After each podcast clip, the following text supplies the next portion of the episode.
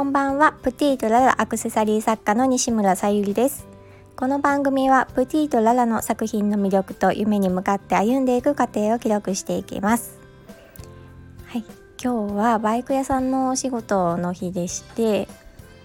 えー、夕方ぐらいからすっごくお腹が空いてきましてで休憩中のスタッフに「ティロリティロリティロリ」っていう感じで、えー、言われまして。何の音か分かりますか？あのマックのポテトの出来上がりの音なんですけどもうそのティロリティロリティロリって言われてからもう頭にあのカリカリ感とあのポテトを食べている自分のイメージが湧いちゃいましてもうそこからあもう買って帰ろうかないやでも家にご飯ちゃんと用意してあるしなとか思いながらまあもしあの通り道帰りの通り道に枠があるのでまあ、よく混んでるんですね。でまあ今日もこの帰る時間だし、まあ、絶対並んでるわと思ってもし毎日空いてたらちょっと寄ってみようかなぐらいの感じで帰ってマックのところに近づいたら、まあ、車が1台だけ入っていくのが見えてで全然並んでなかったのでつい左折して入ったっていう感じで買って帰りました。ただねあんまりあの体にねいいものではないことは分かってるのでちょっと罪悪感を感じながら、まあ、食べてでもあのご飯もちゃんと用意してあったので 半分残してちゃんとご飯を食べました。っていうどうでもいい話なんですけど。でもあの音でああいうイメージまあテレビとかでねあのそういう音を流してイメージを持たせるっていう、まあ、そういう意図的なのかわからないですけど、まあ、イメージがつくってすごくいいことだなと思いました。で実際やっぱり私の中でその食べるイメージが想像できたことによってもう実際行動してるんですよね。それって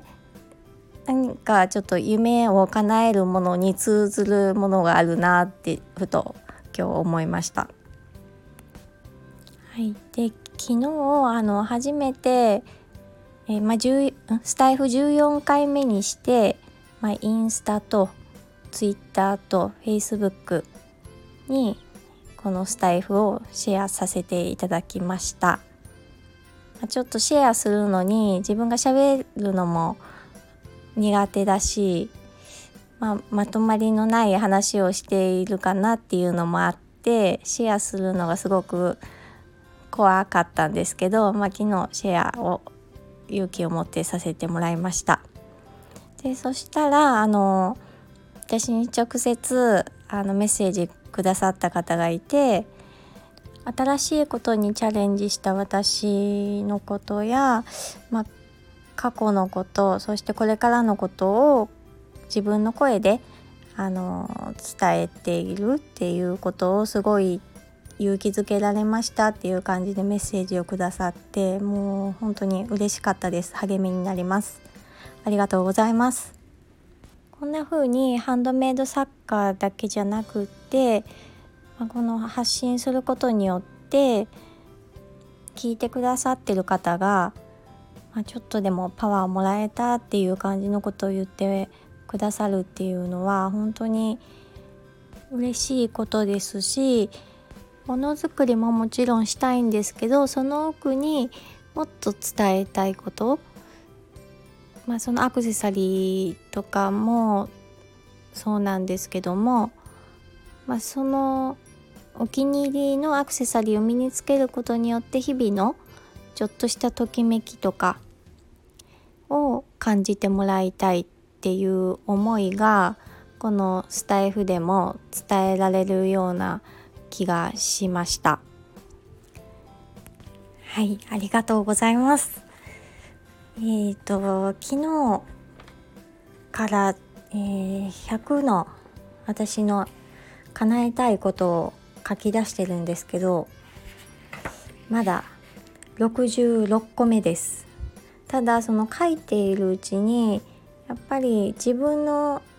中で制限をかけた制限をかけてきた部分を外していかないとやっぱり100個って書き出せないので、うん、で書き出していくうちにすごいワクワクしてくるんですよね。なのでそのなんだろう自分自分が作ったリミッターを外すっていう意味でも書き出すって大事だなっていうのが、まあ、まず66個目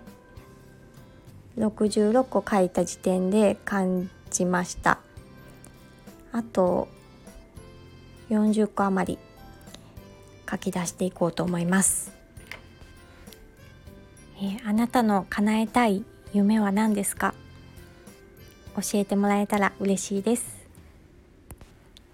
今日も聞いてくださりありがとうございましたプティとララアクセサリー作家さゆりでした。